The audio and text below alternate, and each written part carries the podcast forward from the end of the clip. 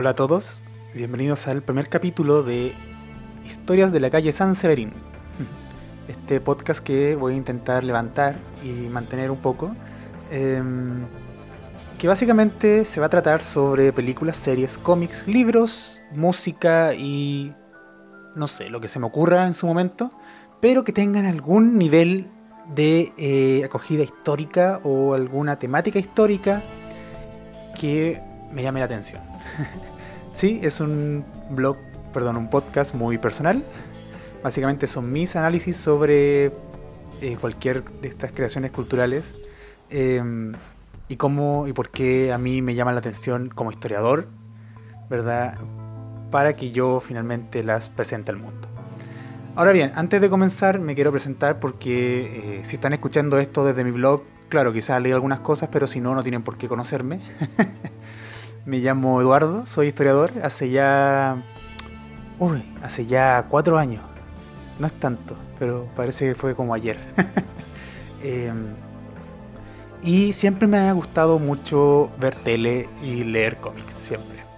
Eh, entonces, eh, igual es una carrera extraña para alguien que es tan ñoño como yo.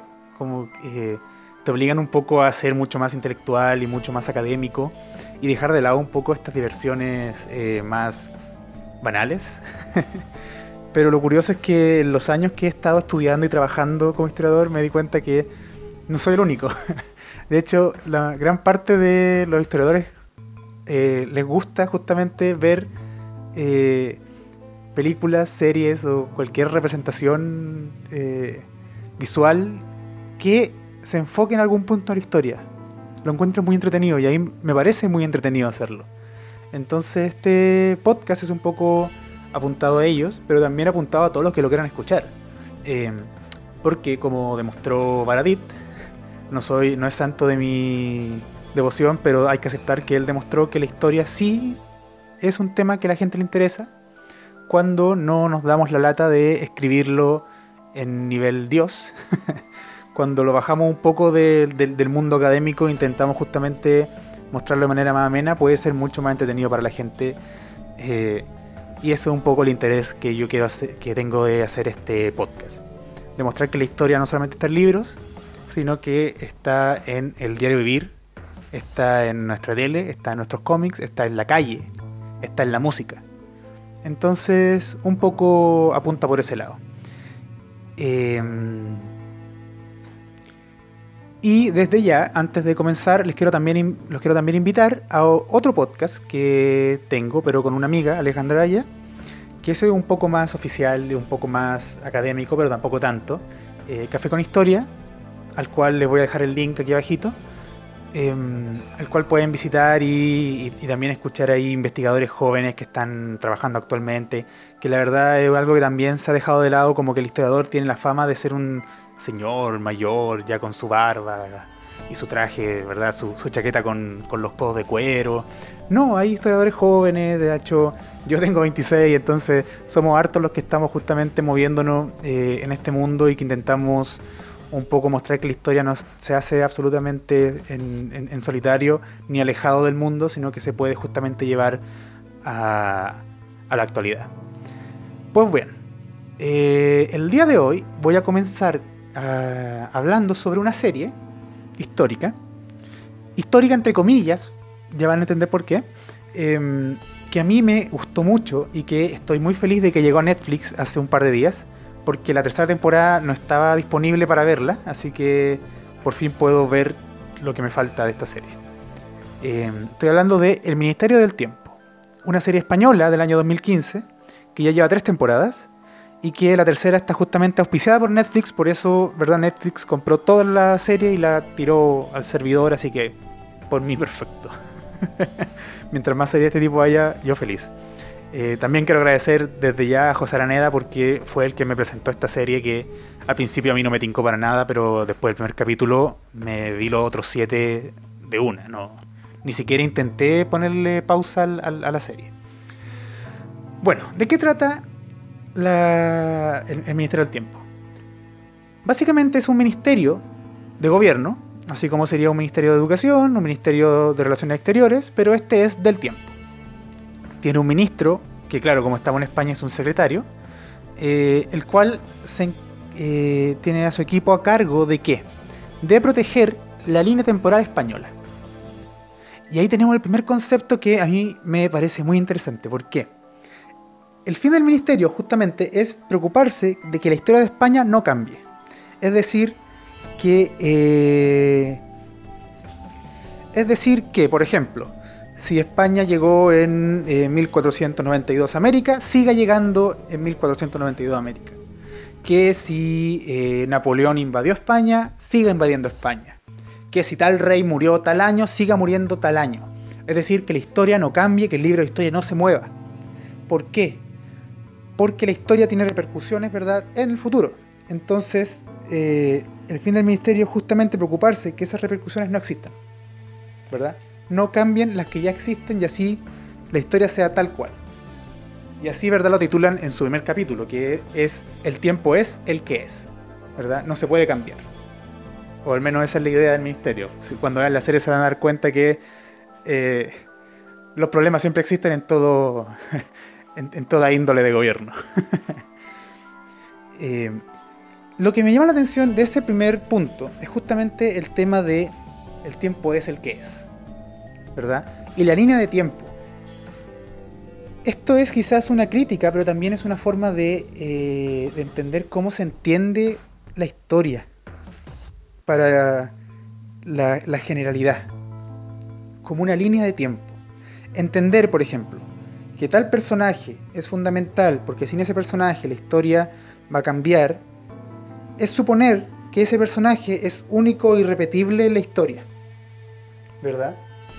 Eh, hace un par de semanas, ya son un par de meses, recuerdo que leí en Instagram a Baradit que publicó eh, si Gabriela Mistral viviera hoy día sería, eh, ¿cómo era? Sería bloguera o algo así y dirigente estudiantil.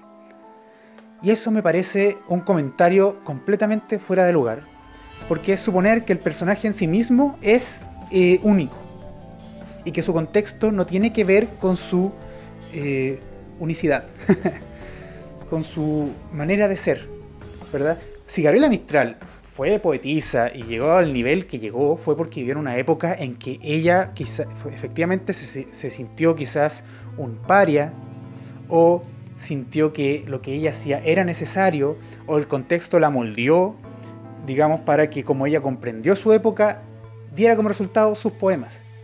Suponer que el día de hoy ella sería eh, dirigente estudiantil es una extrapolación inmensa. Es una manera de entender la historia, de entender cómo funciona la historia que a mí, la verdad, no me convence. Además que, bueno, son mis, problemas con, él, pero como que tira esta frase al voleo, así como, ¿qué digo ahora? ya, pero esa, esa frase me ilustra muy bien justamente el tema con esta serie. Que para ellos el hecho es salvar ciertos personajes porque esos personajes van a ser fundamentales para ciertos procesos. Por ejemplo, el primer capítulo, y desde ya advierto que voy a hacer algunos spoilers, no son spoilers fundamentales ni nada parecido, no voy a decirles de qué trata el último capítulo, ni voy a decir si muere o no muere alguien, no, no voy a decir nada parecido. Voy a decir solamente como algunos datos históricos dentro de la serie, así que no se preocupen, no, no les voy a arruinar la, serie si, con estos pequeños spoilers. Pero el primer capítulo, por ejemplo, la misión es eh, salvar al empecinado.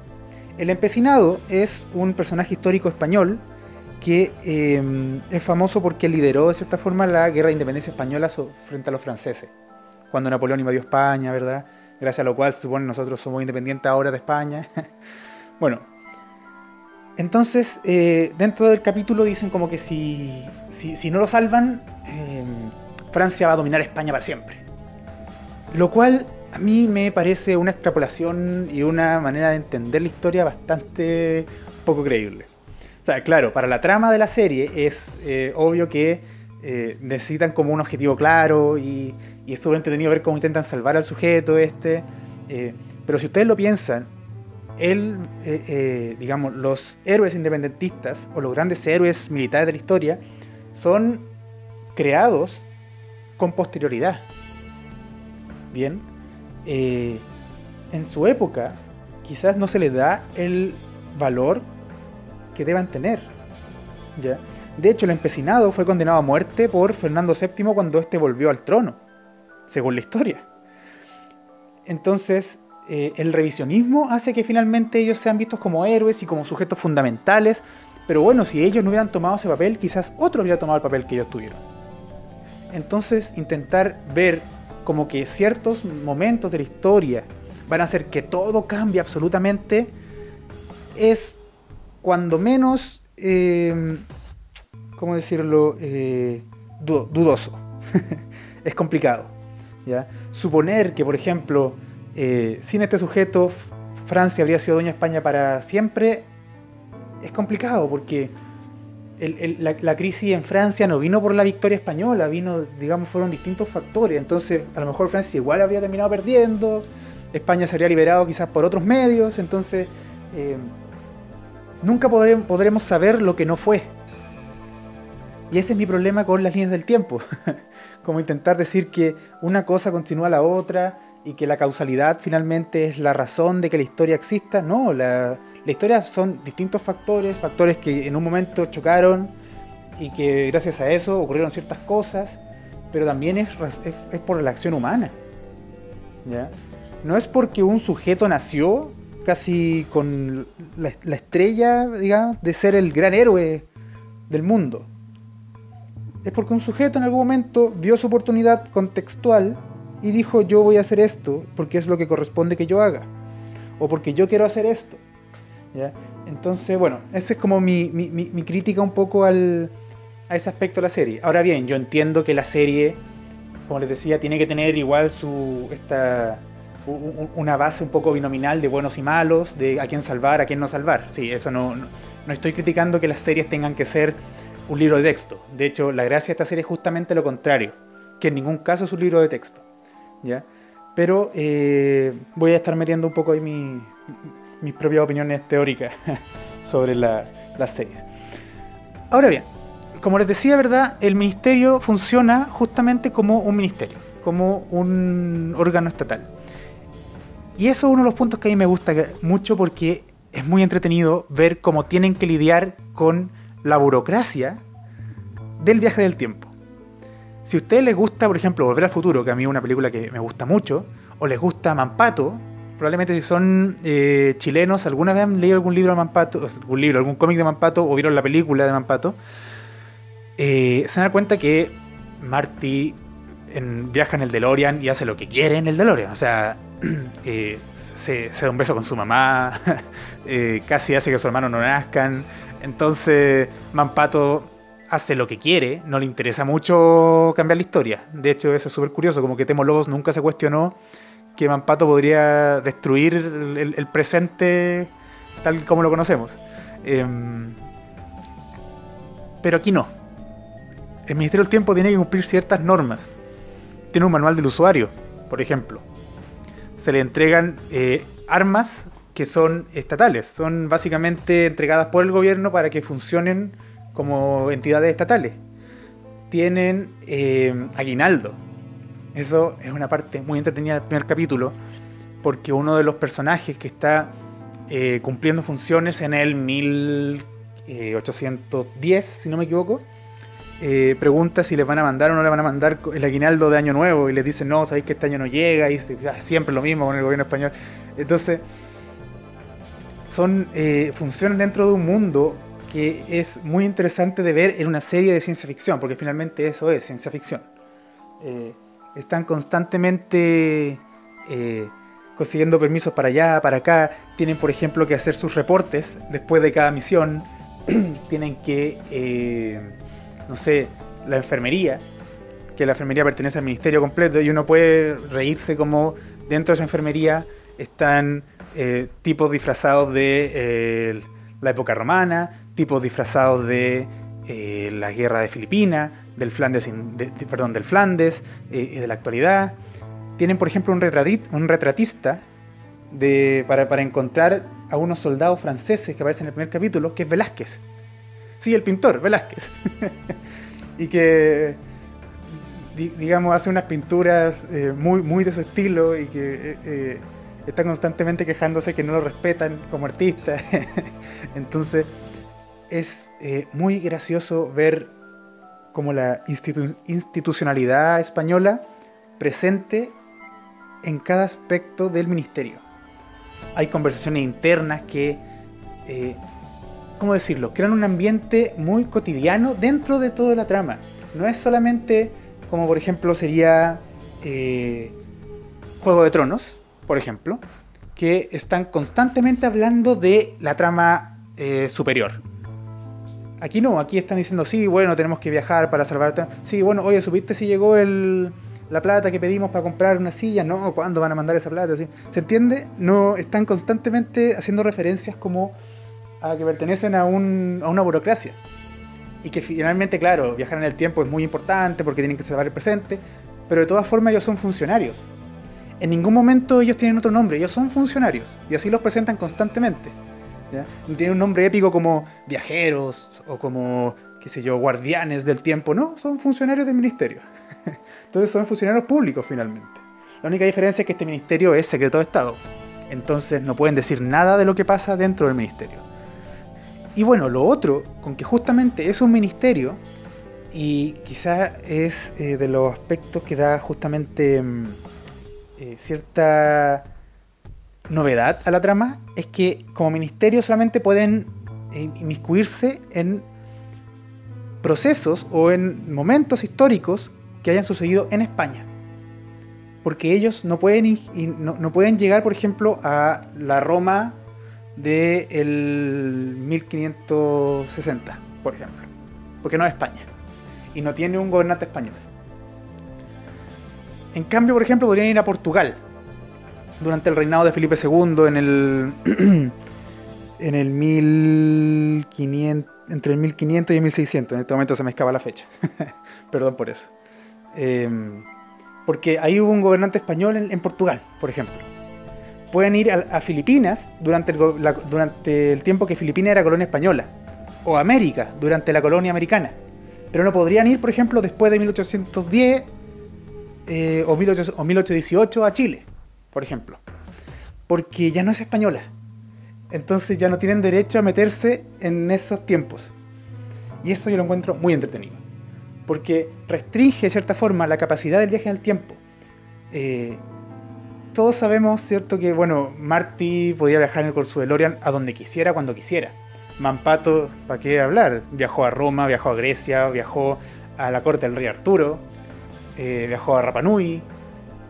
Pero aquí no, aquí no pueden viajar donde quieran. Pueden solamente viajar a España, en el término amplio del nombre.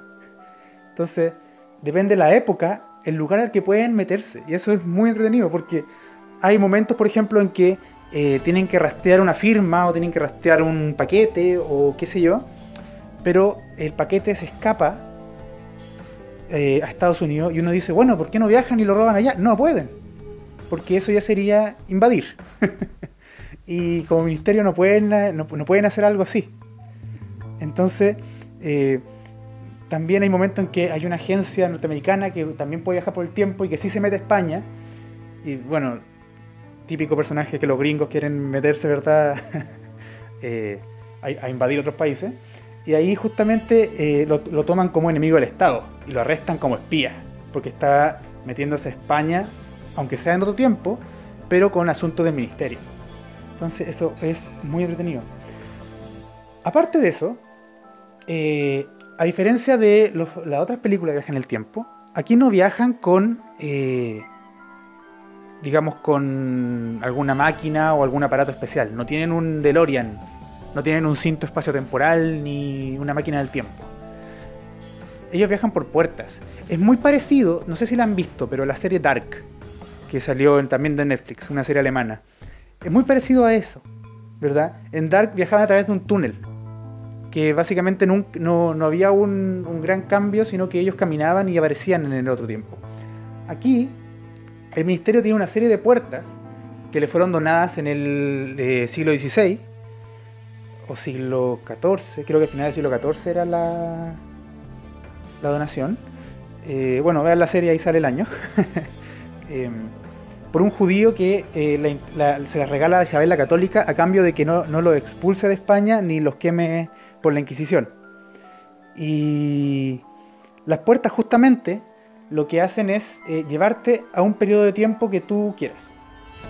Pero por ejemplo, si yo viajo con una puerta al 25 de diciembre del 1900, en dos días yo voy a poder viajar al 27 de diciembre del 1900. Las puertas cambian, no son estáticas, entonces eso hace que la serie tenga cierto factor de eh, tensión que no, nos, no tienen otras películas de viaje en el tiempo, me parece. Mampato, por ejemplo. Bueno, no una película, es un cómic, pero Mampato, por ejemplo. A los que hayan leído Mampato se van a dar cuenta que, claro, Mampato se estaba súper preocupado porque cómo iba, cómo iba a conseguir su misión y qué sé yo.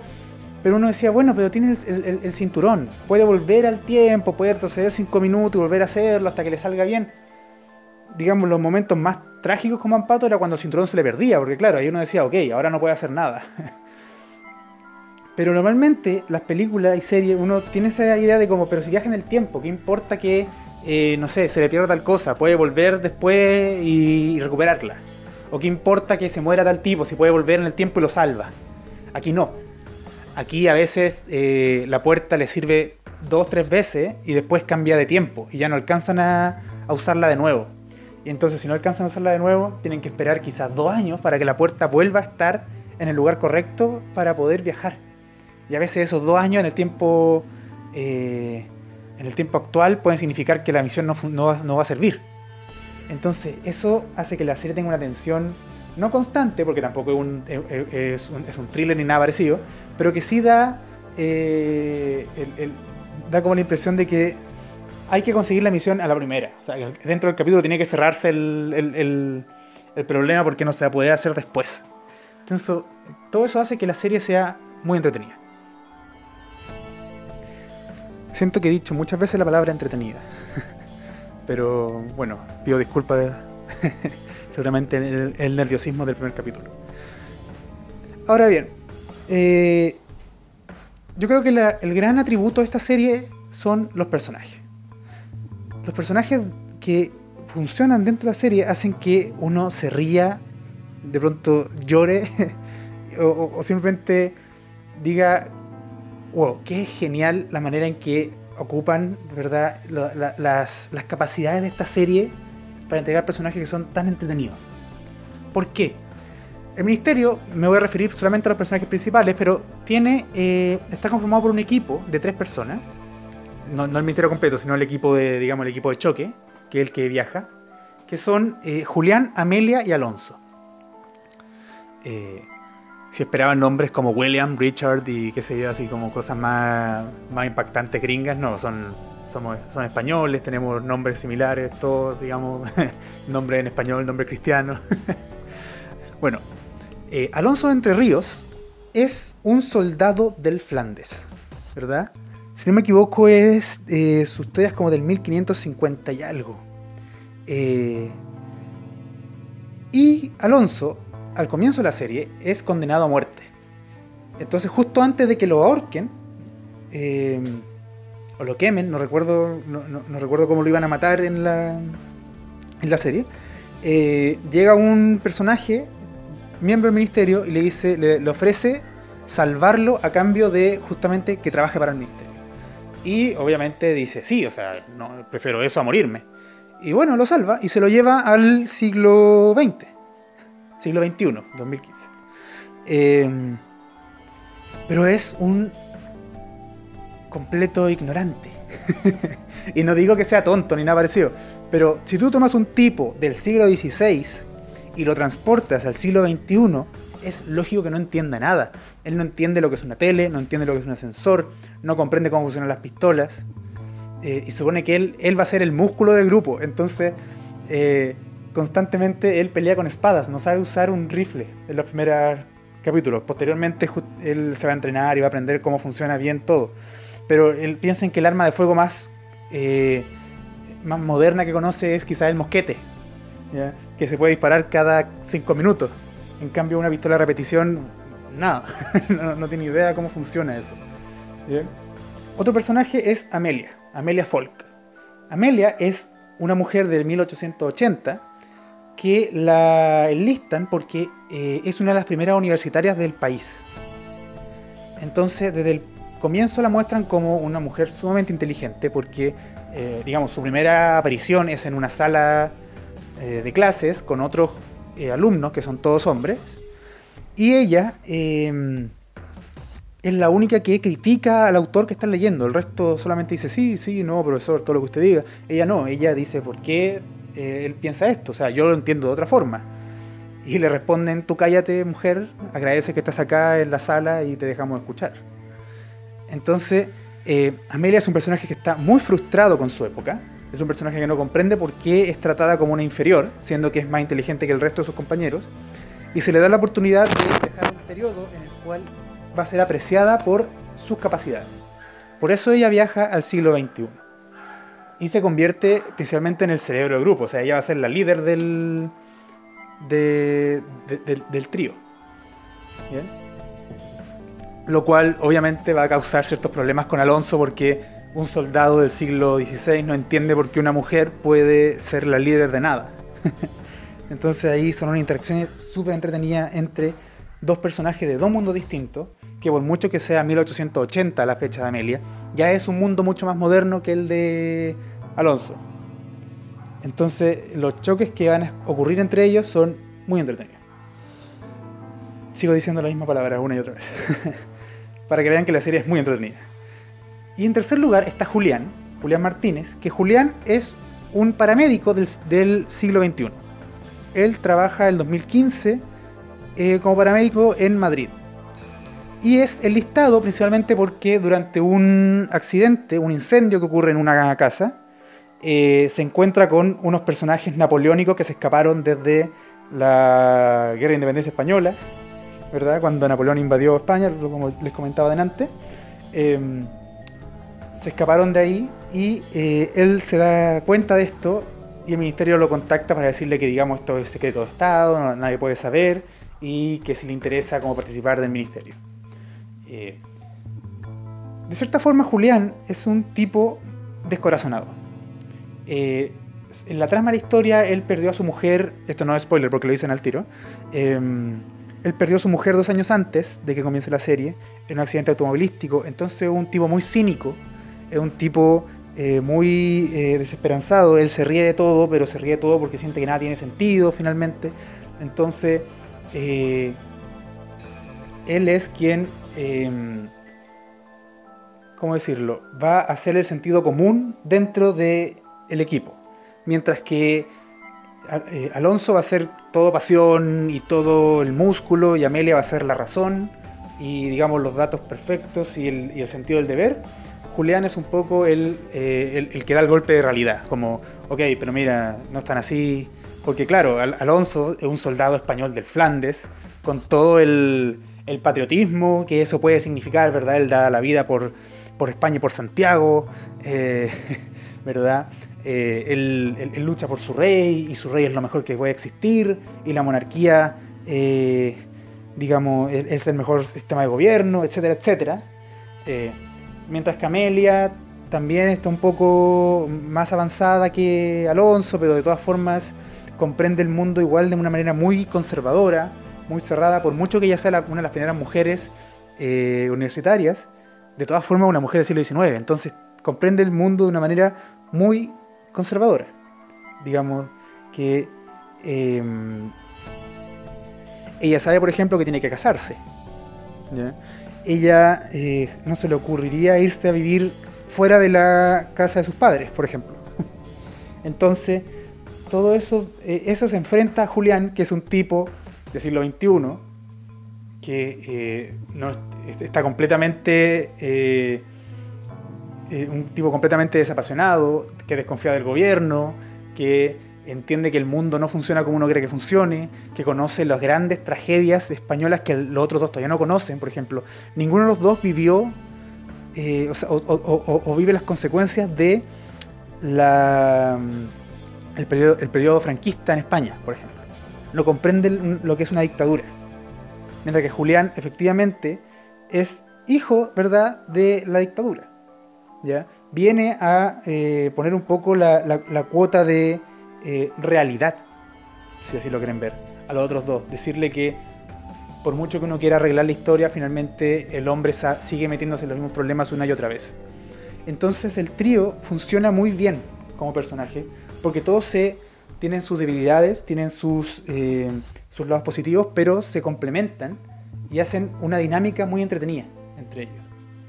Em, y además, y esto eh, e-, es una de las cosas que a mí me, gusta mucho de la serie, porque como nosotros entendemos la historia, solemos sentir que es una cosa estática. Si no me escucharon, dije estática. Em, que los conceptos, que los, eh, las formas de entender el mundo de nuestros paradigmas suelen ser los mismos. Em, vámonos al contexto actual. Eh, todavía hay gente que entiende que eh, hombre con mujer es la forma correcta en que debe vivir, se debe vivir el matrimonio, se debe vivir la sexualidad, por ejemplo. Todavía hay gente que cree que eh, la mujer debe estar en la cocina y no en la calle. Aunque son exagerados, ¿cierto? Todavía hay gente que cree que el rol de la mujer es ser mamá mientras que el del hombre es trabajar. Todavía hay gente que vota por Piñera. ¿Para qué estamos con cosas? Hay gente que votó por Cast. Eh, a los amigos que quizás no sean de Chile, eh, lo siento mucho, si, no, si no entienden la referencia. Entonces, eso hace que esta gente justamente cree que como e, a ellos los criaron, como ellos crecieron, es la forma correcta de ser y no hay otra forma de ser. Y si hay algo que la historia nos enseña una y otra y otra vez, es que no existe una manera correcta de ser. No existe. Y con esto me estoy refiriendo también, por ejemplo, a, eh, a los que actualmente, no sé, defienden, por ejemplo, a los vegetarianos, a los carnívoros, al... Aunque, eh, quizás esto le va, a sonar muy fuerte, pero por ejemplo a las feministas, todos ellos desde mi punto de vista, no están exactamente en lo correcto. Porque no existe lo correcto. No existe una manera de ser, no existe una manera en que el hombre deba actuar. Bien. Todo lo que hacemos nosotros son creaciones propias. Es como nosotros pensamos que debemos ser. Y por supuesto, hay maneras que a mí me parece son mucho más eh, eh, agradables, por no, para no decir correctas, que otras. Un mundo en el cual hombres y mujeres sean iguales, en que todos sean tratados eh, bien, en que no haya existan ni ricos ni pobres, obviamente va a ser un mundo, me parece a mí, mucho más, eh, mucho más agradable, mucho mejor que un mundo en el que el rico se aprovecha del pobre, en el que los hombres golpean a las mujeres. Obviamente el otro mundo es mucho mejor. Pero eso no implica que haya un mundo correcto y otro incorrecto. ¿ya? Los juicios de valor son humanos, los creamos nosotros, no existen como, eh, como tales. No existen como yo puedo tomar un vaso, yo no puedo tomar un valor, ¿ya? Entonces esta serie eh, juega mucho con eso, ¿ya? ¿Por qué? Porque claro, enfrenta, como yo le decía, ¿verdad? A Alonso, que es un tipo del siglo XVI, a los valores del siglo XXI. Y hace que intenten eh, convivir. Que Alonso, por ejemplo, un tipo que eh, como yo decía, es muy patriota, se enfrenta, por ejemplo, a una manifestación. Ese capítulo es muy entretenido. No, recuerdo cuál es y tampoco se los diría porque así tienen que verlos todos. Pero eh, mientras Alonso salió a caminar por, por, Madrid, se encuentra con una manifestación por eh, una señora que la están echando de su casa. Y él no entiende por qué el gobierno no se hace cargo y por qué él no, no, no defienden a la señora y los policías comienzan a golpear a los civiles, como que para él, a él no le entra en la cabeza, porque viene de un mundo en el cual los soldados eh, pelean con otros soldados, también, bueno, Alonso es muy idealista en todo caso, pero para él no tiene sentido que españoles estén golpeando españoles. Eh, entonces ese tipo de, juegos es muy entretenido. Para Amelia, por ejemplo, que viene, si bien ella es muy moderna, como yo le decía yo, también es muy conservadora, eh, el hecho de comenzar a conocer su sexualidad en el siglo XXI le da todo un, tema que eh, no existe en el siglo XIX. hasta el día de hoy las mujeres no son completamente dueñas de su sexualidad. Entonces a esta chica que viene del siglo XIX eh, y que es una niña finalmente, si el personaje debe tener 19, 20 años, no, sé cuánto tiene la actriz, pero el personaje debe tener 19, 20 años, es una estudiante de universitaria todavía. Y es muy joven. Yo sé que en el 19 eh, los estudiantes universitarios podían ser mucho más viejos, pero ella es muy joven, el personaje. Entonces comienza a conocer su sexualidad de una manera que ningún otro personaje ninguna otra persona en su época podría conocerla. Eh, y le dicen, tú puedes hacer lo que quieras. ¿Ya? De hecho, el primer beso que se da dentro de la serie es con una mujer. ¿Ya? Y se lo hace, se lo da el primer capítulo a los primeros cinco minutos, así que no es un spoiler. Estoy constantemente repitiendo eso para que no se asusten. ¿Ya? Entonces, eh, esas formas de enfrentar a estos personajes que comprenden su época de una forma, versus lo que es el siglo XXI y cómo el siglo XXI entiende su época, es muy entretenido, es muy interesante, porque es lo que nosotros tenemos que hacer constantemente como historiadores, tenemos que sacar nuestras perspectivas y nuestros valores y colocarnos en el periodo que estamos investigando. Me pasó, por ejemplo, me acuerdo el primer año de, en la U, que em, teníamos que hacer un ensayo sobre Grecia. Y eh, un amigo me manda el suyo y entre sus puntos criticaba decía que los griegos eran muy eh, avanzados y qué sé yo, pero que de todas formas eran, eh, voy a simplificar mucho lo que, lo que él escribió, porque no me acuerdo las palabras exactas, pero era como, eran malos porque tenían esclavos. Y yo le decía, pero es que no podéis poner eso, porque el, que tener esclavos esté mal es un concepto nuestro. Nosotros estamos en contra de la esclavitud, no los griegos. Para los griegos era algo normal. De hecho, según Aristóteles, es algo correcto. Entonces, eh, son ciertas, eh, y, digamos, finalmente no lo cambió y justamente la profesora le puso ahí que no, tenía que poner que estaba mal porque eh, es juzgar la historia. Y nosotros como historiadores no juzgamos la historia, la analizamos, que son dos cosas distintas. El juicio viene después por los políticos y, digamos, los todos los que quieran hacerse dueños de la historia, viene, viene el juicio.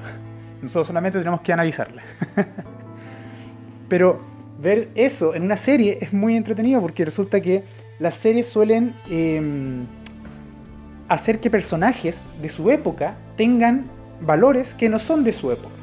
Y con esto me voy a referir a una serie chilena que se llamaba La Doña, que es una serie horrible, una teleserie.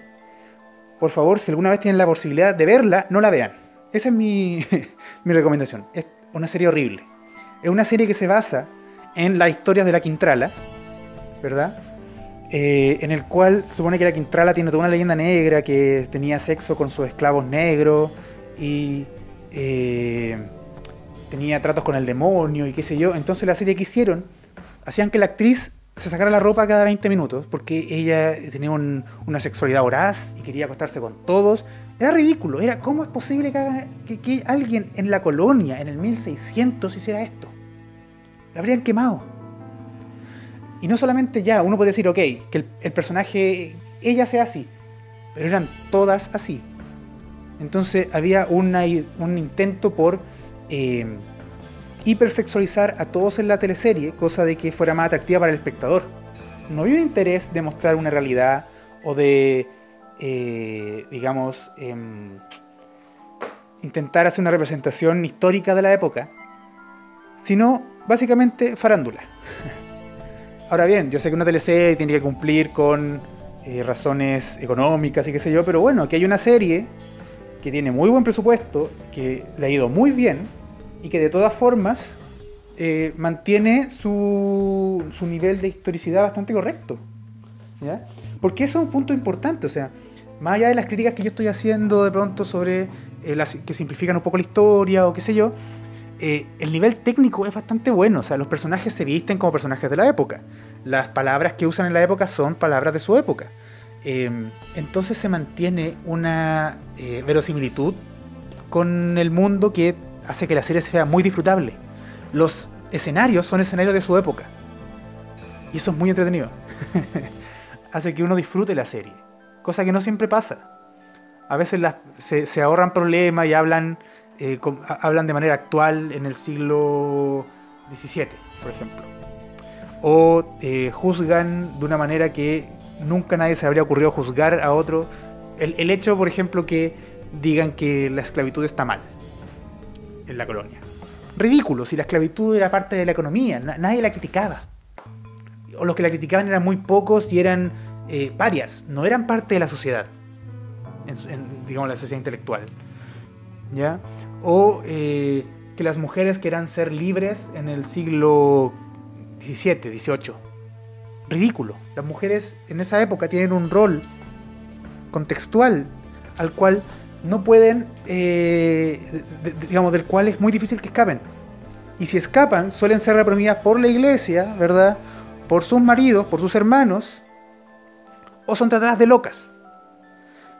Entonces que las series históricas intenten darle eh, cierto matiz actual, como para ver que trabajan temas de la actualidad dentro de su serie, como para qué. Es mucho más entretenido, me parece a mí, que representen como los valores de la época y ver eh, los valores de su época. Ahora bien, yo creo que el Ministerio del Tiempo puede darse esos lujos justamente porque como transcurre tanto en el presente como en el pasado, pueden mostrar los valores actuales y los valores antiguos y hacer la comparación de cómo, de cierta forma, hemos progresado de todas formas desde el pasado. Eh, y pues bueno, eso yo creo que voy a dejar hasta acá este primer capítulo. Igual ya llevo cerca de 40 minutos, así que me parece una buena manera de comenzar. Eh, espero no tener que editar mucho porque si no va a quedar de menos tiempo. Em, chicos, completamente recomendada esta serie. Ojalá puedan verla, está en Netflix. Y si no la pueden pillar en Netflix, también está en YouTube, si no me equivoco. Es más complicado porque los pasan subiendo y bajando los capítulos, pero de pronto la pueden pillar por aquí o por allá y pueden pueden ahí verla eh, bien. ¿ya? Así que se las recomiendo completamente. Lo van a pasar, me parece muy bien. Aparte, de la segunda temporada aparecen personajes nuevos que dan cierto nivel, eh, cierta tensión dentro de los personajes que ya existen y que hace que sea aún más entretenido todo. Entonces, eso, chicos. Muchas gracias por escuchar este primer capítulo. Y cualquier comentario, cualquier crítica, cualquier idea que les surja, por favor déjenla abajo para yo poder eh, ir mejorando capítulo a capítulo. Hasta luego.